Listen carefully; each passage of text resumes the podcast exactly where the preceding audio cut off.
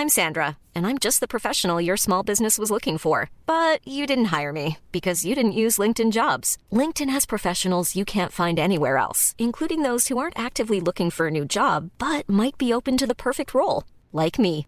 In a given month, over 70% of LinkedIn users don't visit other leading job sites. So if you're not looking on LinkedIn, you'll miss out on great candidates like Sandra. Start hiring professionals like a professional. Post your free job on linkedin.com/people today.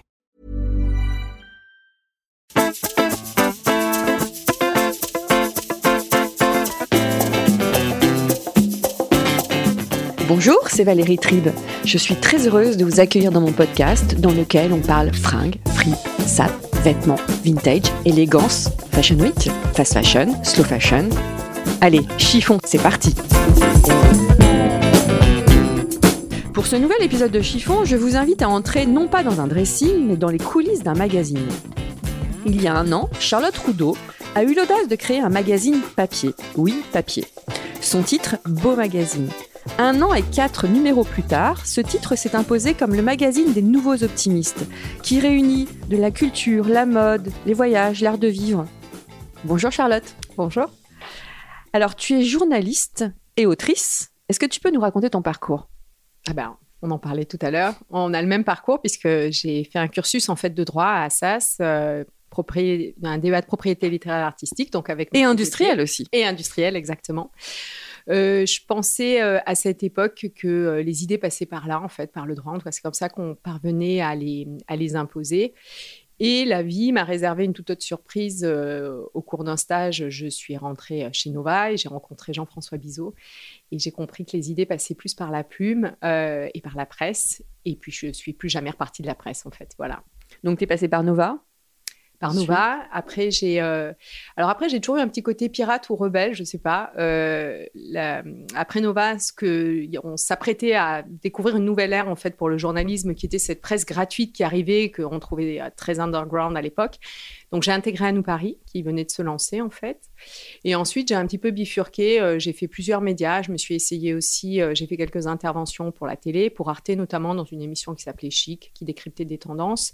Et puis pour la presse féminine, euh, DS Magazine, et puis euh, Grazia, qui a été un- une grande partie de ma vie. Tu étais, euh, tu t'occupais du lifestyle chez Grazia. Exactement, ouais. Au moment où je lançais Chiffon. Et Ah ouais, d'ailleurs, c'est Grazia 2010. qui m'a aidé à bien décoller euh, grâce à Joseph Gaune. Beaucoup Quel- de points communs. Oui, c'est vrai. On est alors là, nous, euh, et tu t'appelles Charlotte en plus. Voilà. Quel, quel a été euh, le déclic pour créer un magazine papier? Parce que c'est terriblement audacieux. Moi, quand, quand je l'ai vu, quand j'ai vu ce magazine, euh, je me suis dit, c'est fou, un nouveau magazine à cette époque, alors que le print se casse la gueule. Ça s'est vraiment présenté euh, comme une envie, euh, mais même un besoin, en fait. C'est-à-dire que euh, au Gradia, on était quand même très passionnés, donc tu connais la rédaction, on faisait les choses avec le cœur et authenticité.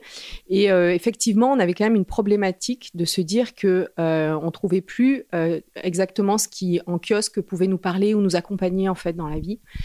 Donc on a on a beaucoup réfléchi sur euh, les valeurs en fait qui devaient sans doute irriguer la manière de choisir un sujet et les personnes euh, qu'on avait à interviewer ou à raconter. Et c'est vrai que euh, l'idée d'un magazine s'est très vite imposée et l'idée du papier aussi, parce que, euh, parce que le monde va vite et que et qu'on avait envie de le ralentir un peu et que le, et que le papier a cette chose de rassasiante, c'est qu'il y a un début et une fin. Et quand on, quand on le- quand on l'a lu, on, on se sent assez satisfait et enrichi en fait de ce qu'on y a découvert. D'ailleurs, c'est pour moi, c'est Beau n'est pas un magazine, c'est plus qu'un magazine. C'est une véritable revue que tu peux garder parce qu'elle elle témoigne d'une époque. Oui. C'est ça la force de ce magazine. Alors, pourquoi euh, Alors après, on va revenir sur Beau, mais j'aimerais qu'on parle un peu de la presse. Euh, on parlait de Grazia, donc tu as quitté Grazia tout comme moi parce que le- ça a été racheté euh, par un groupe de presse qui a des pratiques, euh, on va dire publicitaires. Comment Voilà, par un groupe Oui. qui du coup a une vraiment toute autre vision en fait de ce qu'est Un journalisme. Voilà, Un journaliste, journa- pardon. Voilà, ou de la communication. Euh, donc nous, on est parti parce que effectivement, euh, on se retrouvait plus dans la ligne éditoriale. Euh, c'est difficile parce qu'aujourd'hui, euh, effectivement, on, en parlait, il y a les réseaux, il y a un manque de valorisation en fait de notre métier. Or, je crois que dans cette période qui est très bavarde, où personne ne s'écoute, la parole en fait de quelqu'un qui arrive à faire ce boulot de recherche et de prescription permet de gagner du temps. Mm. On est dans une époque où tout le monde en manque. Donc, mm. en fait, je pense que ça vaut peut-être le coup, à un moment donné, de retrouver et de re reconnaître en fait la valeur qu'a un, journaliste, qui est celle de, défricher dans l'époque ce qui peut faire sens, ce qui peut guider, ce qui peut la nourrir en fait. Qu'est-ce que tu répondrais à une femme qui te dirait ben moi euh, j'achète plus la presse magazine parce que même la presse féminine parce que je ne m'y retrouve plus? Je la comprends. En fait, je lui dirais que je la comprends parce que euh, moi j'adorais, j'ai toujours été élevée avec beaucoup de presse et j'ai toujours considéré la presse comme un compagnon parce que parce qu'il a cette, ce pied dans la dans la réalité et ça fait longtemps que j'ai pas ouvert un magazine en fait qui a ce, qui a cette dimension en fait affective, qui crée ce lien. Et nous, c'est pour ça qu'on essaie vraiment d'être euh, toujours. Les conférences de rédaction sont extrêmement animées parce qu'on se dit euh, bah alors qu'est-ce que j'ai envie de lire et est-ce que cette personne elle fait suffisamment de sens pour qu'on en parle et pourquoi est-ce qu'on lui consacrerait quatre pages ou six pages? Tu vois, on est vraiment toujours dans cette euh, réflexion et ce souci aussi de se dire que notre lectrice ou notre lecteur, il n'a pas de temps à perdre. Donc, on doit être au plus précis pour lui, au plus efficace et lui présenter ce qui nous semble être la meilleure personne ou le meilleur reportage du moment. Alors, je, rebondis sur ce que tu viens de dire. Qu'est-ce que c'est une personne qui fait sens? Alors, nous, une personne qui fait sens, c'est une personne qu'on aime. En fait, on a appelé ce magazine Beau, parce que... Euh... T'as anticipé ma question. Voilà. Pourquoi Beau? Euh, parce que c'est ce qu'on aime et ce qui nous engage en fait. Mm. Et, aujourd'hui, euh, je trouve qu'il hum, faut sans doute avancer avec cette dimension euh, de se dire que ce qui nous plaît, c'est ce qui nous touche dans notre chair profondément, et pas ce qui fait un buzz terrible sur les réseaux ou en termes de likes. Un buzz qui sera très vite oublié en plus. Voilà, éphémère. Donc c'est ça, être une nouvelle optimiste? Oui, c'est de croire en fait euh, en ce qu'on ressent. Euh, c'est euh, d'apprécier aussi la, la, capacité à aimer en fait des gens, un objet. Revenir en fait à ce sens-là et à soi. Euh, c'est vrai que euh, finalement, quand on parle de beau euh, en sous-texte, il y a toutes les contraintes de l'époque parce que ce qui est beau, c'est ce qu'on aime. A priori, c'est pas quantitatif, c'est plutôt qualitatif. cette chose qui est belle, elle peut être commerciale ou ne pas avoir de valeur. une caresse, une poésie peut être belle en fait, et donc à ce moment-là, c'est pas quelque chose qu'on achète c'est quelque chose auquel on tient, donc on a envie de le réparer. On peut le voir évoluer par les stigmates du temps. Mm. Et du coup, on s'est dit, c'est hum, en prenant ce prisme ou ce fil rouge, eh bien, on va pouvoir parler de l'époque et de répondre en fait aux exigences de l'époque avec cette dimension positive en fait. C'est marrant parce que j'ai interviewé euh, dans Chiffon il n'y a pas longtemps euh, une directrice d'une agence de com qui m'a dit que le luxe, c'est ce qui se répare. C'est la même chose. Oui. Oui, et c'est hum, et je crois, il y a une autre phrase que j'aime bien, le luxe, c'est ce qu'on aime tous les jours, en fait. C'est ce dont on ne se lasse pas aussi. Euh, et le beau, c'est ça, en fait. Donc pour nous, euh, le, beau est quelque chose qui est, qui est à spectre large et qui est peut-être euh, quelque chose auquel on ne croit plus ou qu'on attribue à, à peut-être une sorte de superficialité. Or, je pense que c'est l'essentiel pour traverser des périodes compliquées, en fait. Bah, c'est comme la mode. On dit que c'est superficiel. Or, ce que je dis à chaque fois, c'est qu'on ne peut pas sortir nu dans la rue. Donc, on a besoin de s'habiller. Et forcément, de... c'est une... la mode a moult, moult sens. Oui, dire ça comme ça. D'ailleurs, on parlait de, de, beau, du titre beau. Charles Pépin, qui est dans le dernier numéro, euh, dit que c'est très difficile de définir le beau. Oui, et euh, il, raconte aussi que c'est peut-être quelque chose qui n'est pas forcément essentiel. Ce qui est important, sans doute, c'est d'être en capacité d'apprécier et de recevoir euh, les instants de beau quand ils se présentent à nous. Mm. Et euh, je crois qu'il donne l'exemple d'une chanson en fait qu'il entend sur la, à la radio, qui lui crée un, moment de beauté. Il dit en fait, il faut être en capacité de tout arrêter pour l'apprécier. Et il a raison en fait. De, de s'arrêter. C'est un peu de la slow life aussi quelque part. Oui, Ouais, et puis de remettre aussi euh, les valeurs peut-être euh, à leur place, c'est-à-dire que ce qui compte aussi, c'est ce qui nous crée à un moment donné et nous enrichit. Mm. Donc euh, c'est peut-être à ça qu'il faut consacrer un petit peu de temps et sortir en fait de notre frénésie, de nos de nos flux aussi qui sont aujourd'hui très contraignants et très chronophages en fait. Et de surconsommation dans tous les sens du terme. Oui. Surconsommation de l'image, surconsommation de, fringues, de, tout. On va en parler. Alors, Beau parle de lifestyle, déco, voyage, culture. Alors, la partie mode, m'a interpellée. Pourquoi ça s'appelle ça s'appelle pas mode, ça s'appelle vestiaire avec un S? Oui, Euh, parce que justement, comme tu disais, moi j'aime bien l'idée que la mode euh, ce soit plus un compagnon euh, que qu'une classification. Et du coup, le vestiaire, moi typiquement, c'est quand je vais devant mon dressing. Souvent, je cherche une tenue, c'est un peu un abécédaire. C'est-à-dire que selon l'état d'esprit dans lequel je suis, elle va m'accompagner ou raconter quelque chose de mon état ou de et encore plus peut-être aujourd'hui où euh, selon les créateurs en fait que tu choisis bah, en même temps tu, tu, tu racontes quelque chose de tes valeurs et tu cautionnes aussi finalement tout un écosystème ou une mode qui est, qui est euh, pensée différemment et c'est ça qu'on avait envie de souligner Euh, Justement, dans le numéro 4, euh, c'est Margaret Orwell qui est mise à l'honneur. Oui. Bon, inutile de dire que j'adore cette créatrice. nous avons ce point commun Encore. Alors, tu, tu as appelé ça, la, alors j'ai vu ça passer, la mode au-delà de la mode. oui Pourquoi Margaret alors? Euh, en fait, je trouve qu'elle a été euh, assez pionnière à beaucoup d'égards euh, parce qu'en en fait, elle a su créer un vestiaire intemporel à l'époque où euh, c'était pas forcément la nécessité. On était plutôt dans un souci de marketing un peu plus dopé. Et aussi parce que la question du genre, en fait, euh, elle s'en est affranchie tout de suite. Euh, Aujourd'hui, le genre n'est plus une question. Enfin, on y arrive petit à petit. Et donc, elle, elle avait vraiment cette mixité, euh, cette mixité dès le début et dans l'ADN de sa marque. Et autre point au-delà de la mode, c'est parce que elle a toujours créé en fonction de qui elle était, Mm. sans jamais se soucier en fait finalement euh, des tendances, euh, de ce qui se passait ailleurs. Et donc, je trouve que c'est quelque chose qui va euh, au-delà de la simple tendance. C'est quelque chose qui est vraiment dans le récit authentique et personnel. Cette écriture comme ça qu'elle fait- qu'elle porte sur les textiles. euh, voilà, qui en plus moi me parle depuis le début, donc euh, j'étais très contente qu'elle fasse qu'elle donne cette petite C'est quoi ta relation à la mode?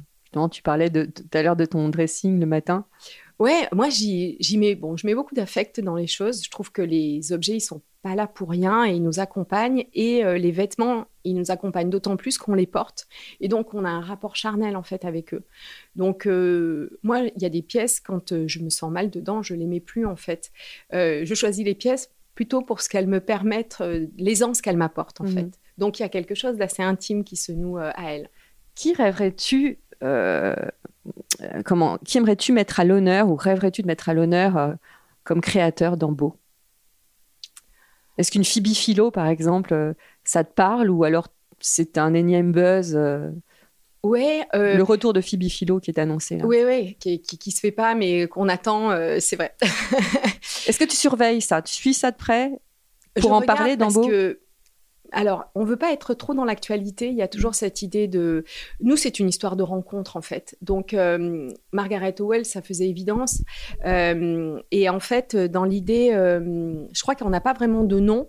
Il y a plein de, il y a plein de, de créateurs, même un Jonathan Anderson. Je trouve qu'il fait une mode qui est, qui est à la fois créative et sensée.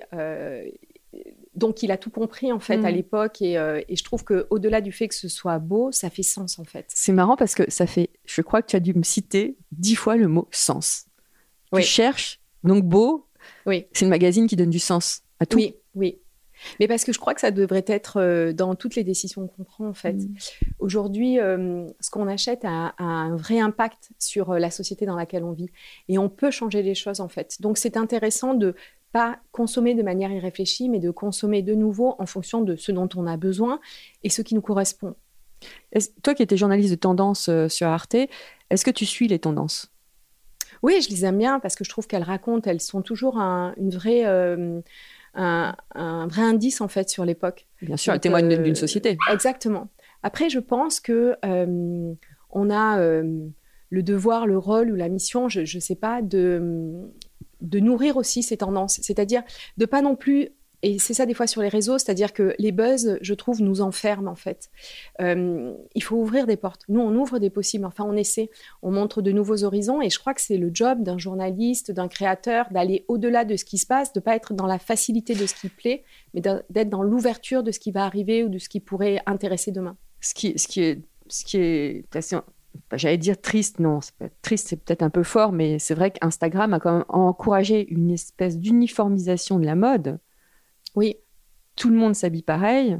Euh, alors déjà, il y a aussi dans les photos, tout le monde peut se pareil, etc. Mais on s'aperçoit que les gens finalement n'osent pas s'affranchir et aller au-delà et chercher moi, la première, remarque, j'ai tendance à regarder la, la, Fashion Week en Italie, à Milan. Qu'est-ce que je fais? Bah, Je regarde les défilés Gucci Prada, alors que je devrais regarder d'autres créateurs. Oui. Après, euh, Instagram, en fait, n'est que l'outil, en fait, le médium. Mm. Ce qui est intéressant, c'est de se dire qu'il offre aussi à chacun la possibilité de prendre la parole. Et je pense que c'est à nous à parvenir à nous affranchir des likes et à aussi parvenir à s'affranchir euh, des, des, des, posts qu'on nous pousse, en fait, pour aller chercher aussi ce qui nous plaît. Mm. C'est ça, ce, retour, en fait, tu vois, quand on est dans le sens où de dire qu'on achète quelque chose qui nous parle parce qu'on la trouve belle, c'est revenir à soi, en fait. Mm-hmm. C'est pas pour essayer de ressembler à quelqu'un d'autre. Ouais. C'est comme Beau. D'ailleurs, Beau ne ressemble à aucun autre magazine.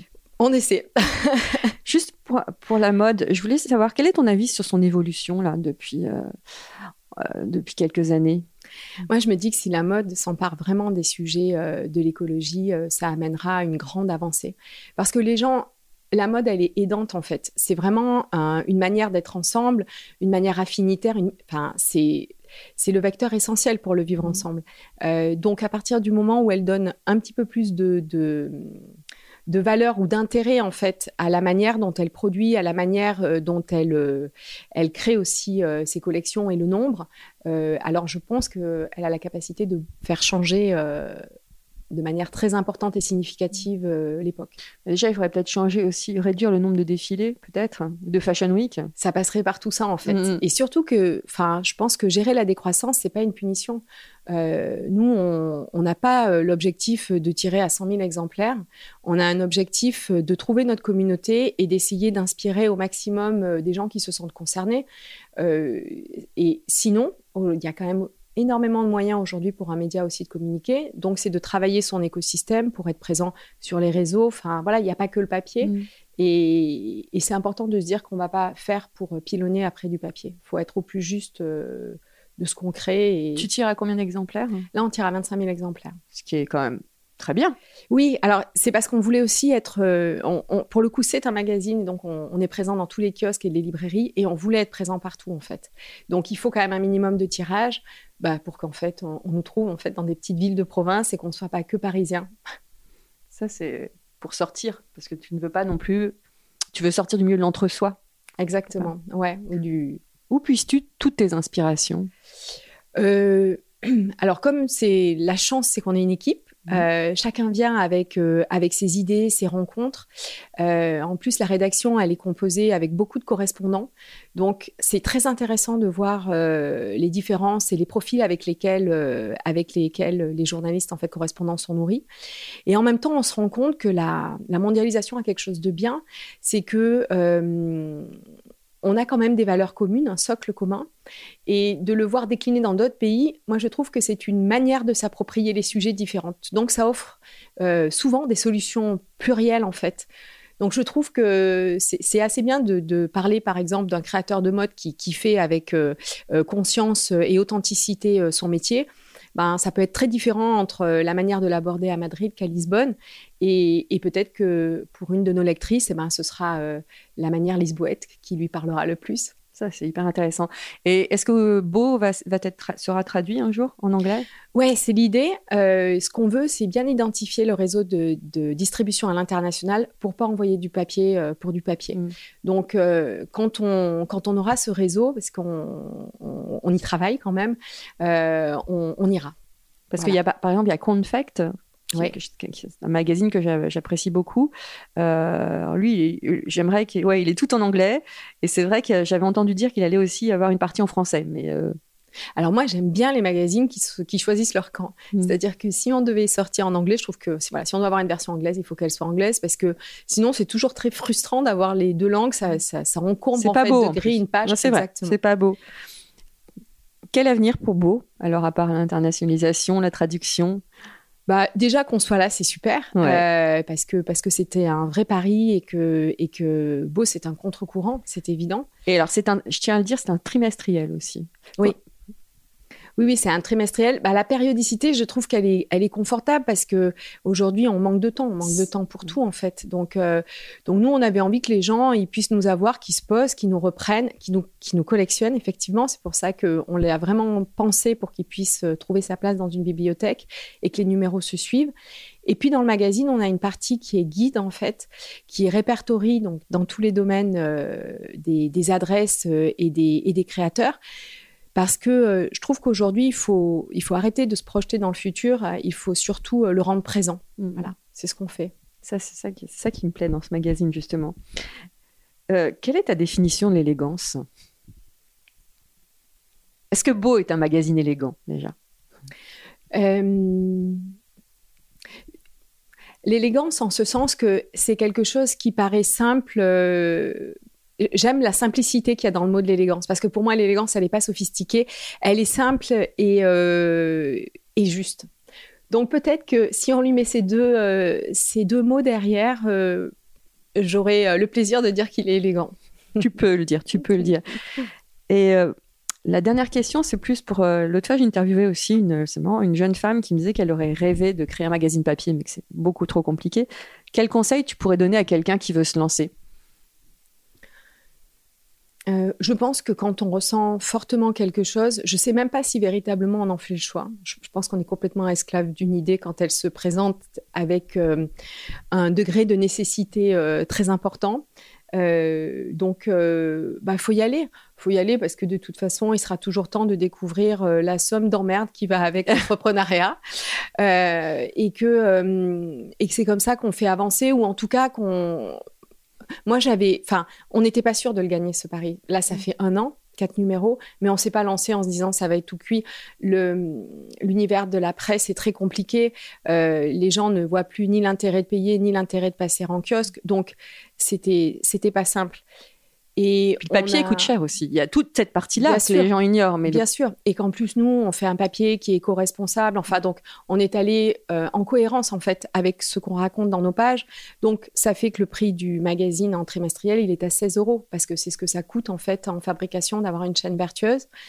Euh, mais en même temps, il fallait le faire parce que je pense que si on n'ouvre pas, euh, si on ne croit pas nous-mêmes à, à, des possibles, on ne peut pas parler ou espérer, en fait, que l'époque va pouvoir euh, euh, se réinventer, faire autrement, se nourrir différemment. Enfin, voilà, je ferais, je, autre chose. J'aurais fait autre chose sinon. Ce qui est très appréciable, c'est qu'il y a peu de pubs. Mais en même temps, la pub, on en a besoin. Ça, ça, je le dis, on en a besoin dans la presse. La pub fait vivre un magazine. Mais là, je dirais que c'est une, pub, une publicité qui est comment, responsable Ouais, en tout cas, chacun a sa place. Euh, c'est vrai que souvent on associe presse indépendante et, absence de publicité. Je, ne comprends pas bien le débat parce que je pense que la presse a toujours eu de la publicité. Mais on en a besoin. Exactement. C'est ce qu'on apprend dans les écoles de journalisme. Euh. Ça fait partie du business model. Euh, exactement. Exactement. Ça fait vivre. Après, ce qui est compliqué, c'est effectivement des magazines où il y a beaucoup de publicité et puis très peu de lectorat derrière. Donc c'est ce, ce, rapport d'équilibre après qui pose problème. Nous, on a fait le choix. On a à peu près une quinzaine de pages de publicité qui sont ouvertes et on est très content que euh, nos partenaires, en fait, soient là parce qu'ils nous soutiennent et qui nous permettent de. Tu as des très beaux partenaires. Hein, ouais, et qui sont euh, et qui s'inscrivent dans la durée. Nous, ils sont souvent là sur trois, quatre numéros. Ça nous permet sereinement, en fait, de faire nos reportages parce qu'on produit tout. On va aller chercher loin parfois euh, les sujets ou les profils. Donc, ils nous amènent cette cette force, en fait, de tranquillité. Alors, parlons du numéro 4 pour ces un an. Ouais. Donc Charles Pépin, Joaquin Phoenix, Louise Bourgoin, Les Trains de Nuit, Le Bois, La Nouvelle Valeur Refuge, Londres, des traders, des traders artisans, Menton. Qu'est-ce que tu nous réserves pour le cinquième? Un petit, scoop?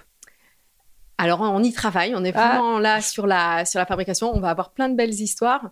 Euh, j'en ai pas une en particulier. Euh, si ce qui est sûr, c'est que on a très envie sur le cinquième numéro parce qu'il va arriver début décembre. Oui, c'est ça, j'allais te demander et, décembre. Hum, et en fait, ce que j'aime bien dans décembre, mais j'ai dû garder un truc d'enfant, c'est pas possible, c'est qu'il y a dans l'air comme un espèce de l'enchantement de l'ordinaire. Je sais pas pourquoi en décembre. C'est la magie de euh, Noël. Voilà, on, on, passe novembre où on est très déprimé, puis décembre, il y a un espèce de. Et du coup, pas forcément sur le côté ultra consommation, mais on aimerait bien saisir euh, ce qui voilà ce qu'il y a dans l'air du temps et comment est-ce qu'on amène un peu d'enchantement en fait dans l'ordinaire en fait. Je crois qu'on a besoin, tu as, trouvé les mots parce qu'on a besoin d'être enchanté surtout à cette période qui est quand même très compliquée. Mm. Bravo à toi Charlotte. Mais merci. Et euh, bravo à toute l'équipe de Beau d'ailleurs. Je, alors j'en connais certaines, donc je, salue Caroline Hamel, Julie aussi, qui est vraiment ton bras droit dans l'histoire, Julie Lesterade. Ouais, ouais, ouais, elle est là et puis bah, c'est une amie, on a une entente euh, et professionnelle et personnelle, donc c'est ce qui rend euh, l'histoire encore plus belle. Quoi. Mm. Et happy birthday. Merci. Merci Charlotte. Merci à toutes et tous pour votre écoute et votre fidélité. Passez une bonne semaine, portez-vous bien et don't worry, tout ira très bien. thank you. Deserves the best, and there's no better place to shop for Mother's Day than Whole Foods Market. They're your destination for unbeatable savings, from premium gifts to show-stopping flowers and irresistible desserts. Start by saving 33% with Prime on all body care and candles. Then get a 15-stem bunch of tulips for just $9.99 each with Prime. Round out Mom's menu with festive rosé, irresistible berry chantilly cake, and more special treats. Come celebrate Mother's Day at Whole Foods Market.